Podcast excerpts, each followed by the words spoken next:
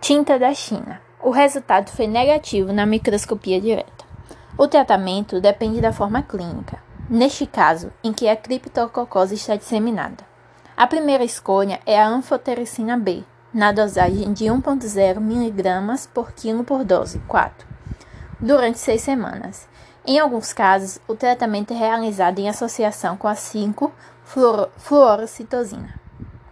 Então, caros ouvintes, finalizaremos por aqui nosso podcast dessa semana, no qual abordamos um caso clínico de criptococose.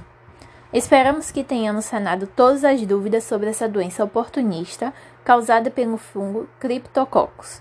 Agradecemos o tempo dedicado e a sua atenção ao nosso podcast e convidamos vocês a assistir aos próximos. Maiores informações estarão presentes em nosso arquivo e estaremos abertos para responder qualquer dúvida. Muito obrigada!